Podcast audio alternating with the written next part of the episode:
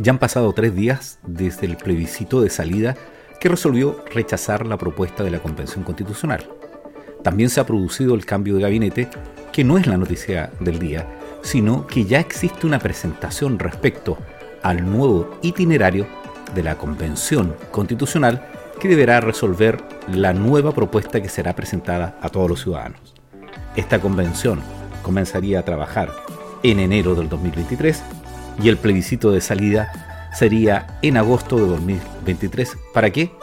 Para que la nueva constitución comience a regir antes que se conmemore los 50 años del golpe de Estado en Chile, es decir, en septiembre del 2023.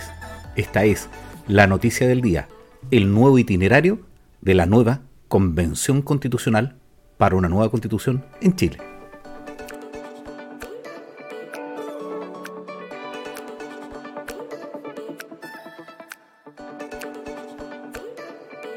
Hola, soy Edgardo Lovera y esta es la noticia del día. Es el itinerario propuesto por el Partido Socialista y el PPD para establecer la nueva convención constitucional que presentaría la nueva propuesta de constitución. Pensábamos todos que la nueva noticia iba a ser el análisis que se iba a producir del cambio de gabinete y los nuevos ministros que han asumido ya sus funciones y comenzaron con sus reuniones en el Congreso. Bueno, pero lo que sucede es que el 6 de septiembre las bancadas de senadores del PPD y del PS, según lo que informa Exante, habían concordado un escenario conjunto para establecer un plebiscito. Esto principalmente porque entienden que el espíritu de la aprobación del 80% que votó apruebo en el plebiscito de entrada es que efectivamente la nueva constitución se realice a través de un proceso constituyente que sea dirigido por una convención constitucional. Si se ha tenido a la vista, sin embargo, que hay que mejorar algunos de los errores que llevaron al rechazo o se presume que son una de las consecuencias por el cual la comunidad y el electorado chileno rechazó la propuesta que había hecho la convención. Este proceso se iniciaría en marzo del 2023, pero veamos algunos de los criterios que se plantean para una nueva convención constitucional, que es la propuesta que hace el Partido Socialista y el PPD. Primero, que el Congreso establezca el mecanismo y plazo de una nueva convención constitucional sin necesidad de un nuevo plebiscito de entrada. Recordemos que el presidente, al dar su discurso el día del plebiscito, señaló que efectivamente la tarea era del Congreso ahora. 2. La Convención Constitucional debe ser 100% electa, en una nueva elección a realizarse en noviembre, de modo que ella se pueda instalar en enero de 2023. Es decir, que en noviembre de 2022 tendríamos la elección de los convencionales constituyentes. Esta elección de la nueva convención deberá realizarse en el mismo padrón del plebiscito del 4 de septiembre del 22 con voto obligatorio, es decir, que vamos a tener el mismo padrón electoral que fue el que rechazó esta convención, va a ser la gente que va a tener que ver si aprueba o rechaza la nueva propuesta de convención. El reglamento de la nueva convención debe ser el que rige al Senado o el de la Cámara de Diputados por dos razones. Primero, ello permite que la nueva convención se aboque exclusivamente al debate constitucional, despejando antes la cuestión reglamentaria. Recordarán ustedes que la convención constitucional tuvo que dedicar parte del tiempo de su trabajo a elaborar el reglamento y con esto se evitaría que efectivamente se pierda tiempo en una tarea administrativa que podría haberse solucionado asumiendo los reglamentos del Senado o de la Cámara de Diputados. Y lo otro que se ha cuestionado, que sin duda alguna el debate se alargó y tuvo muchos problemas debido a la construcción de los acuerdos de la etapa final, que fue un problema del reglamento. También se indica que la nueva convención debe trabajar sobre la base de algunos documentos, entre esos los procesos impulsados por la presidenta Bachelet en 2016, la recepción de las propuestas de la convención. ¿Se acuerdan que uno podía proponer a la convención a través de su plataforma electrónica propuestas para que sean consideradas y el texto de la propuesta de convención, de modo que la nueva convención entre directamente al debate normativo.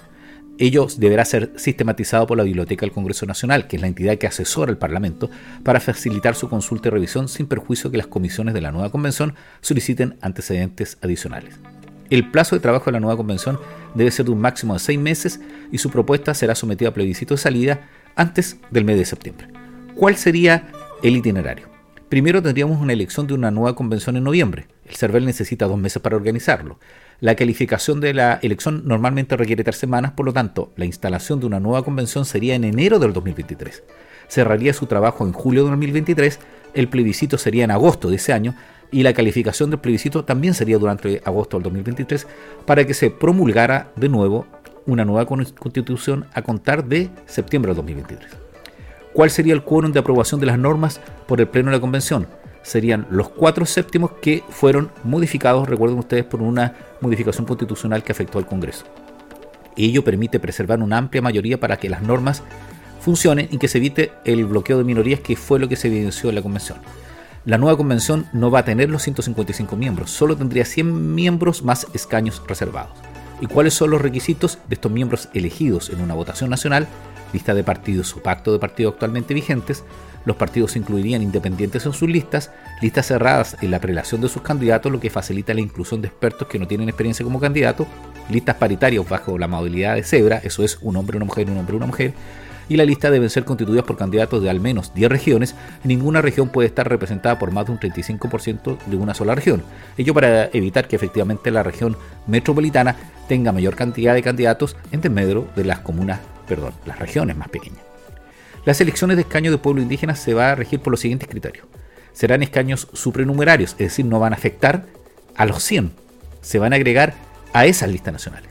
Su número estará determinado por los electores que participen en la elección de representantes indígenas de acuerdo a la proporción de votación respecto de la elección de las listas nacionales.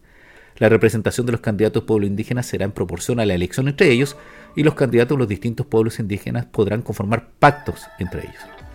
Esto se tendrá que discutir pero se espera mantener los criterios de los bordes, es decir, los principios que regularon la reforma constitucional de 2019, esto es, aquellos criterios que la nueva constitución debe respetar, república, vigencia de los tratados internacionales, y la convención formará y elegirá una comisión de expertos de 35 miembros, elegida en forma proporcional a su mayoría, para que sea la única instancia de asesoría técnica de apoyo a su trabajo y que acompañe el proceso para una correcta redacción jurídico-constitucional. Es decir, va a haber una asamblea constituyente donde se van a agregar 100 escaños para elecciones directas, donde se van a agregar escaños supranumerarios para los pueblos indígenas y vamos a tener también un conjunto de 35 miembros que van a ser técnicos, no electos, que van a asesorar a la convención para el trabajo. Bueno, esa es una de las propuestas que se tiene para la nueva constitución y el nuevo proceso que se debe iniciar y que sin duda alguna es la noticia del día porque ya se vislumbra propuestas para realizar el nuevo proceso constituyente que lleve a una nueva votación sobre la aprobación y el rechazo de una nueva propuesta de constitución para Chile. Soy Edgardo Lovera y esta es la noticia del día.